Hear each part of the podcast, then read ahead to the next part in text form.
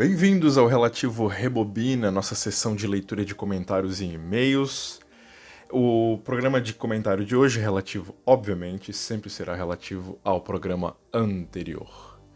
Nós recebemos uma quantidade de perguntas na qual eu selecionei para a gente debater hoje. Mentira, a gente só teve na verdade dois comentários. Mas foram dois excelentes comentários que eu quero aproveitar para já dizer como é que vai funcionar, né? Eu quero que vocês se sintam bem confortáveis em, em não ter vergonha, às vezes, de comentar alguma coisa em relação à arte. Porque quando a gente entra nesse assunto arte, já, já tem um verniz em cima, né? A gente às vezes se sente meio tipo, ah, eu não sei se o que eu tô pensando vale a pena ser comentado. Se trata de coragem nesse sentido. Eu não quero que vocês tenham medo, vergonha.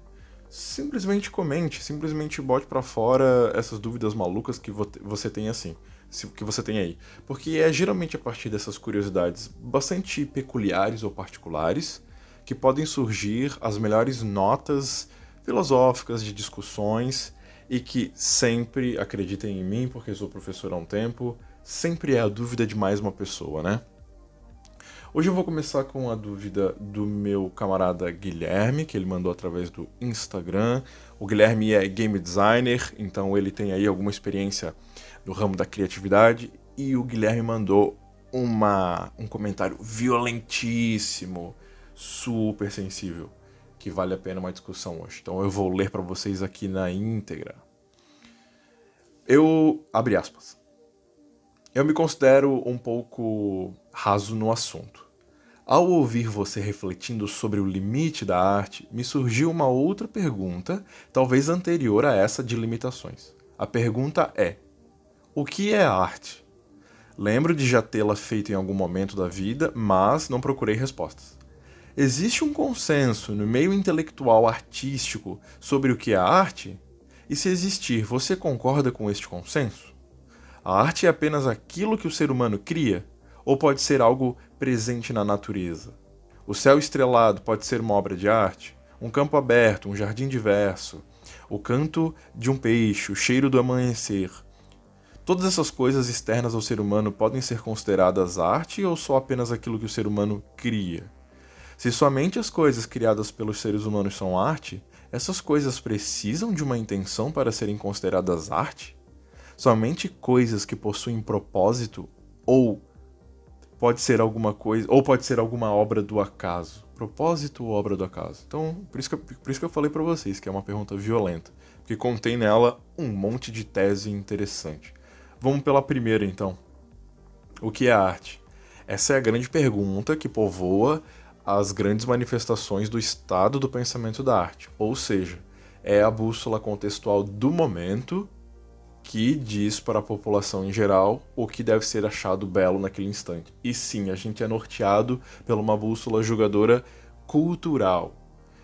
Então, se, se é que tem, uh, a gente já teve várias modificações. Por exemplo, qual que é a primeira aqui para o Ocidente? Ela parte do Platão.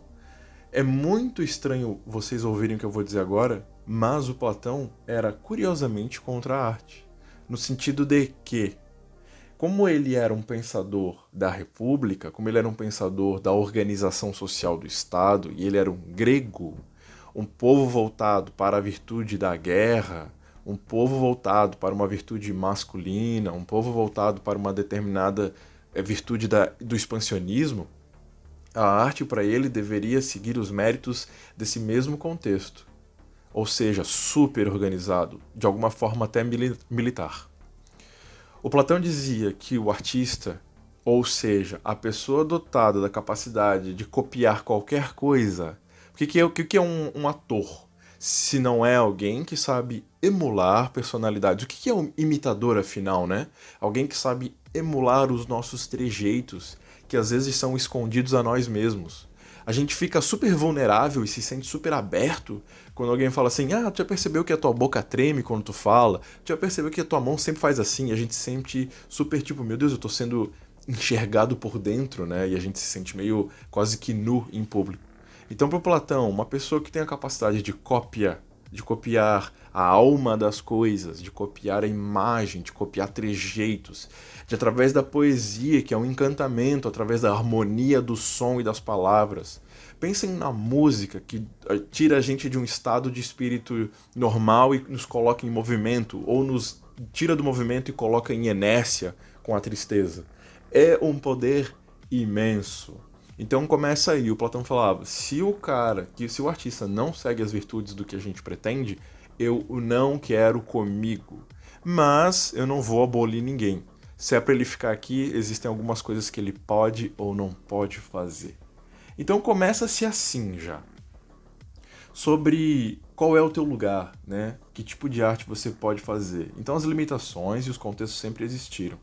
Com o passar do tempo, indo para o período bizantino, medieval, onde o Estado funde-se à igreja, a arte passa a ser então aí uma bússola ao mesmo tempo religiosa e também de controle civil, do tipo, ó, é assim que os santos se parecem, o rei e o imperador também são enviados divinos.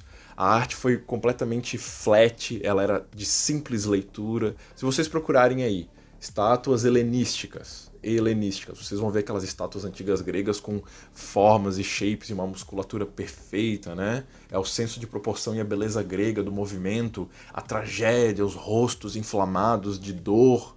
Agora, se você coloca arte bizantina, vocês vão ver que tem aquela arte dos murais feitas na parede, é tudo mais fácil de ler com os olhos, porque a gente está expandindo os escravos, os plebeus, os imigrantes todos iam conseguir olhar para o mural e entender quem que manda, o que, que é poder, o que, que não é. Então tinha um alfabetismo visual ali acontecendo.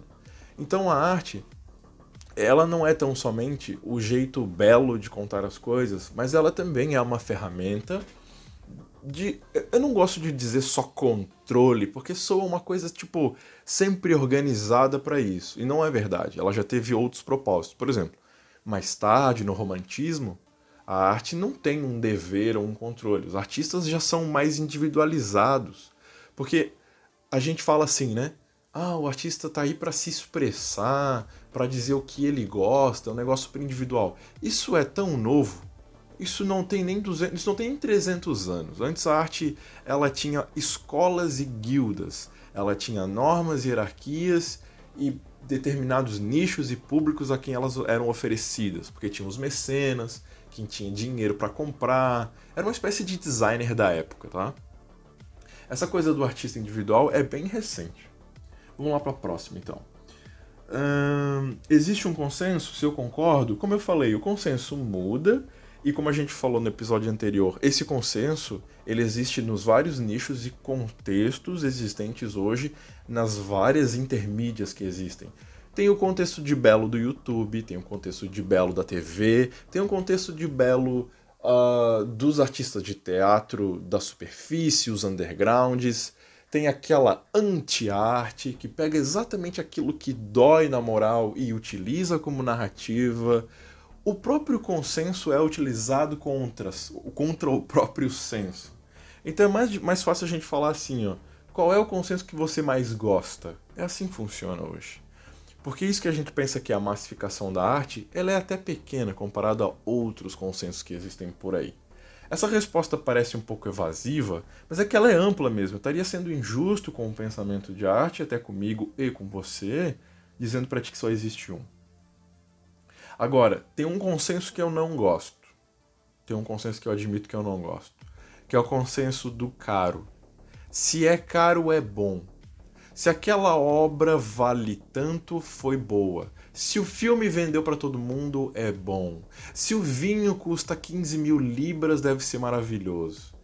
O valor é diferente do preço, né? o valor da obra. Por exemplo, um Rembrandt, ah, um pintor que, que, que já que participava do gótico dos países nórdicos, né? Começa a pintar com manchas, é um começo da abstração, um cara genial, fantástico ficou rico em vida e daí empobreceu em vida também, tadinho do Rembrandt. Era viciado em comprar arte, olhem, olhem isso. E morreu pobre. Então, o, esses consensos e essa coisa do caro e do valor, eu não, não acho que ela deva ditar o teu gosto. Eu já vi muita gente falando por aí, ah, sabe do que, que eu gosto? Eu gosto do que é caro. Se é caro, deve ser maravilhosamente bem. Porque sim, existe um prestígio no caro. Se você pode comprar algo caro, isso prova que tu tem poder. E poder atrai. O poder é sensual. O poder demonstra que você sabe o que está fazendo.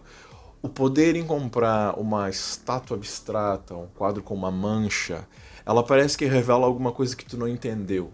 E se tu não entendeu, parece que você é burro e aquela pessoa sabe mais que você. Tem isso, existe esse jogo. Existe um, um fazer de conta que tu entende arte. Esse é o consenso que eu não gosto, mas ele existe. Vamos lá. A arte é apenas aquilo que o ser humano cria. Aí ele cita toda essa coisa de perceber um campo aberto, um jardim, o amanhecer, o mar. Eu vou te dizer, Guilherme, que tu acabou por descobrir por conta própria de inaugurar mais uma vez que, uma palavra que eu acho fantástica, que ficou muito famosa no século XVIII, que é a palavra sublime, mas que eu não tenho capacidade nenhuma de responder isso. Então eu sou obrigado a chamar um dos meus professores e de um dos teóricos da arte que eu mais gosto, que é o Humberto Eco.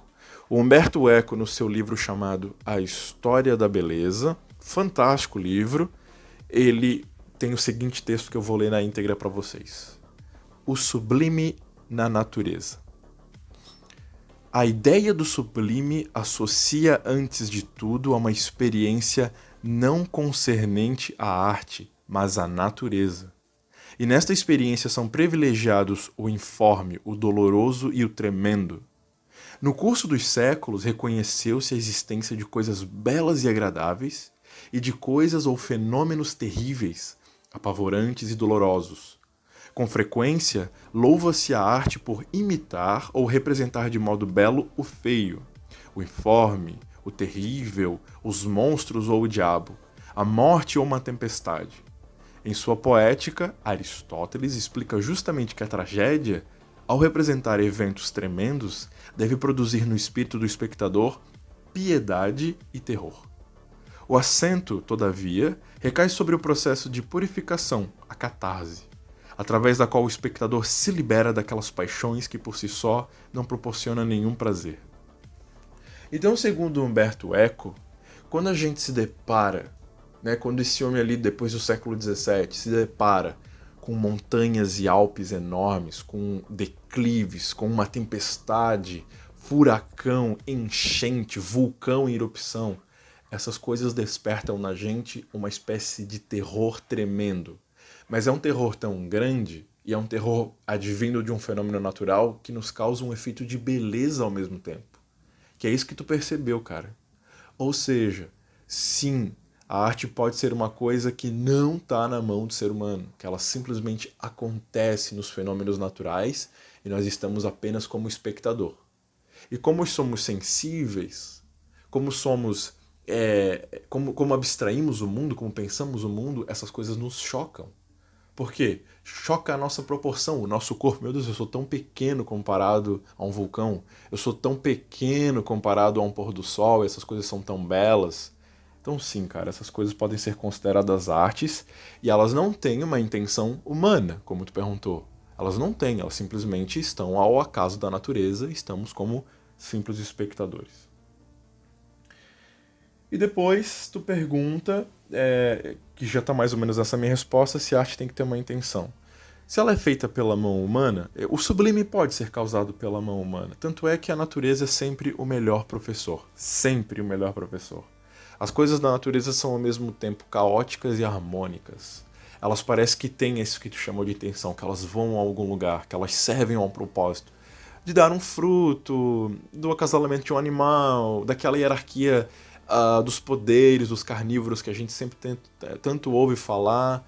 Tem esse universo caótico bem estruturado em si mesmo, né? Naquela série True Detective, na primeira temporada de True Detective da HBO, um dos personagens super. Ele é meio fatalista, né? assim, né? É o Cole, né? Rustin Cole. Ele fala que a natureza foi longe demais com a gente. Que a nossa consciência saiu do programação da natureza. Porque, por exemplo, quando um leão vai beber água na fonte de um rio e ele se olha no espelho d'água, O leão não pensa, não pensa, olha, eu tô aparecendo aqui no reflexo, que bonita minha juba, né? Ele não tem uma intenção do eu, ele não é egoísta, né? Não tem um ego. Sim, ele tá ali, ele sabe, ele conhece a sua vida, mas ele é movido a um, a um instinto maior. Eu sei que o animal tem uma inteligência bem superior e intuitiva de certo ponto, mas ele não é, ele não tem um ego como o nosso. Então o Rustin Cole fala assim: o ego humano, ele parece que saiu do planejamento desse teatro natural, né? A gente consegue olhar o teatro da natureza por fora. Por isso que a gente chama de natureza humana, não apenas natureza, né?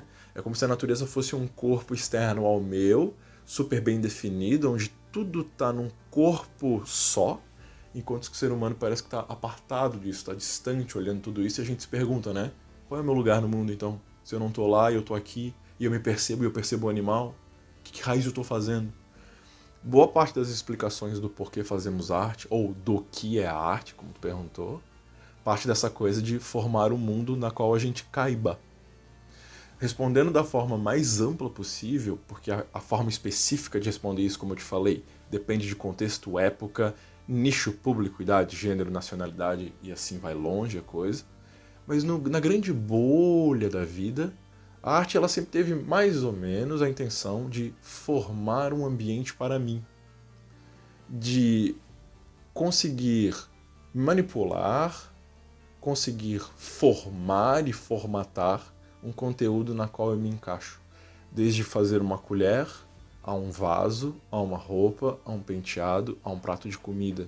Porque essas coisas todas somam uma pequena intenção bem particular, às vezes útil, às vezes de forma útil, ou às vezes apenas um modo de brincadeira. Quando eu falo brincadeira, não é de uma forma só gastando tempo. Hoje a gente pensa que brincar é matar tempo, né? A famosa hora do recreio, matar tempo até a próxima aula. Não é isso. O brincar, ele é antes de tudo o momento de prazer onde você experimenta e formata o mundo de acordo com o que você quer. Mas a gente pode falar mais sobre isso para frente. Guilherme, muito obrigado por tu ter aberto para a gente a tua dúvida e eu espero ter sanado um pouco ainda do, do teu questionamento. Agora eu quero mostrar para vocês um outro áudio que eu recebi e na sequência a gente já o comenta também. É, vamos ver se eu consigo me expressar, porque assim, ó, tu já deve ter percebido que eu toco guitarra, violão e tal. Então, quando eu comentei sobre ter limite, sim e não, a gente pode enxergar o limite como algo, algo factual, por exemplo. Eu consigo tocar um acorde formulado com tônicas, quintas, terças, quartas, sexta, sétima, dentro da limitação de todas as tonalidades possíveis, com diminutas, com bemol e tudo mais, ou seja, há um limite musical dentro do, do instrumento. Agora, se tu pensar a música como é, uma expressão cultural, como o impacto que ela gera nas pessoas e como a percepção que cada uma delas tem, não existe limite. Porque assim como alguém pode gostar de, de sertanejo, ou de funk, ou de heavy metal, outra pessoa pode não gostar. E dentro de duas pessoas que gostam, cada uma tem uma interpretação diferente da mesma música, cara. É um experimento que eu já fiz com alguns amigos, principalmente com música é, instrumental, funciona de uma maneira bem é, fácil de, de exemplificar. Tu pega e toca uma música instrumental, por exemplo, um, um stoner instrumental, assim, sei lá e pergunto para a pessoa, que barato que te deu? Alguma pessoa vai dizer, pô, isso aqui me, me lembrou de um lugar onde tem, tipo, tá escuro e tem fogo, tipo um, um acampamento. Outra pessoa vai, vai pensar num filme de tiroteio, tá ligado? É, o reflexo que dá, ele não ele tipo, ele excede esse limite do factual. É isso que eu quis tentar expressar quando eu digo que eles têm e não têm. Porque depende da forma que tu vai avaliar esse reflexo ele pode ter uma, um limite físico e factual, ou ele pode ter uma reverberação infinita. Um exemplo bem idiota, tu pega uma música tipo Bittersweet Symphony, que na teoria ela é para ser uma música é, agridoce, né? A sinfonia é agridoce, então ela tem um sentimento de tristeza no fundo. E tem gente que usa ela na formatura da faculdade como uma expressão do melhor momento, do ápice de, um, de uma alegria que ela tá sentindo por anos de luta, tá ligado? Então, a mesma expressão ela pode ser interpretada de maneiras ímpares e sem uma espécie de, de possibilidade de você delimitar até onde ela pode chegar. Por isso que eu quis dizer que ela também pode não ter limite.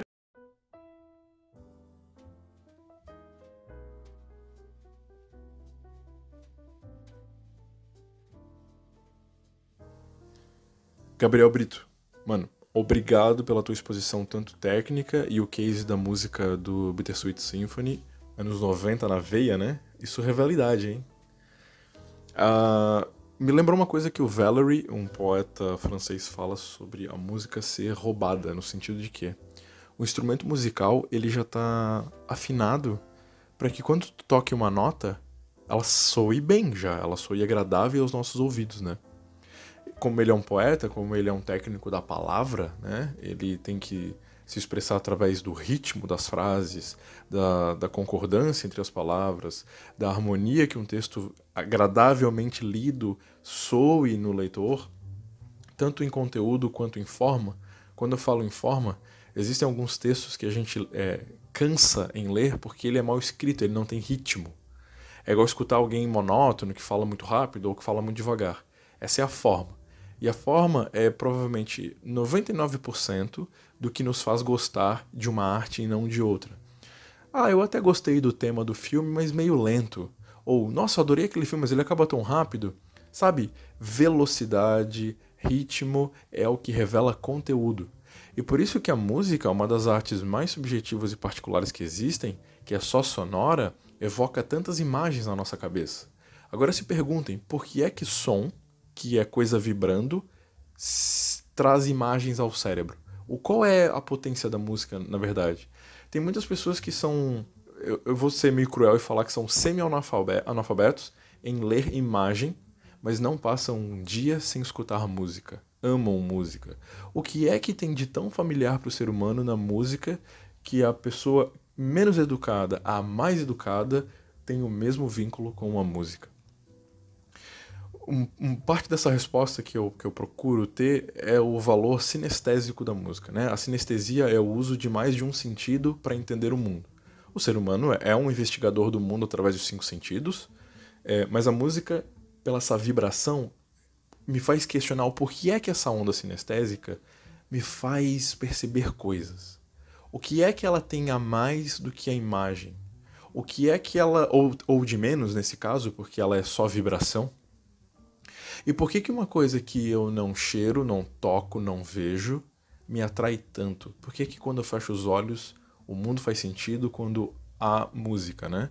E o nosso camarada trouxe esse exemplo de que uma música pode ser interpretada de vários jeitos, por mais que ela seja factual, como ele falou, né? Palpável, eu sei que ela tá ali, ela foi pensada, matematizada, ela tá dentro de um instrumento. Então esse é um assunto fantástico que também não tenho aí fundamento para falar muito além disso, porque a música é uma disciplina em si só, milenar, né, gente? As sinfonias que a gente está pouco acostumado a ouvir na cultura contemporânea, a gente ouve mais como fundo musical para cinema, jogos e outras coisas. É boa parte dela que faz funcionar uma emoção. Lembro uma aula de roteiro que fiz certa vez para num curso de cinema de verão, uma coisa assim. E a professora mostrou uma cena de uma mulher reagindo ao marido traindo ela. Aí ela parava estática, olhava pro marido, tocava uma sinfonia e a gente ficava tipo, meu Deus, que atuação perfeita, eu, eu senti exatamente o que ela sentiu, essa indignação. Aí ela mostrou a mesma cena sem a música. O rosto da mulher não significava nada. Ou seja, a atuação dela dependia única e exclusivamente do sentimento vindo através da música. Para quem conhece um pouco mais sobre o mundo da música, sinta-se mais do que convidado a vir aqui conversar com a gente ou mandar uma mensagem para a gente ter mais o que explorar sobre esse elemento sinestésico e super rico da narrativa musical. Com isso, eu agradeço você que me escutou, obrigado aos rapazes que mandaram suas dúvidas, seus questionamentos, espero que tenham gostado, e a gente vai se ver aí semanalmente. Finalmente entrando no episódio 1, né? A gente teve o episódio 0 de abertura, que foi um ensaio, Agora eu vou toda semana, após os programas, fazer um, um relativo responde. E a gente na semana que vem entra no episódio 1, que o tema é surpresa ainda. Gente, muito obrigado, boa semana para vocês e até a próxima.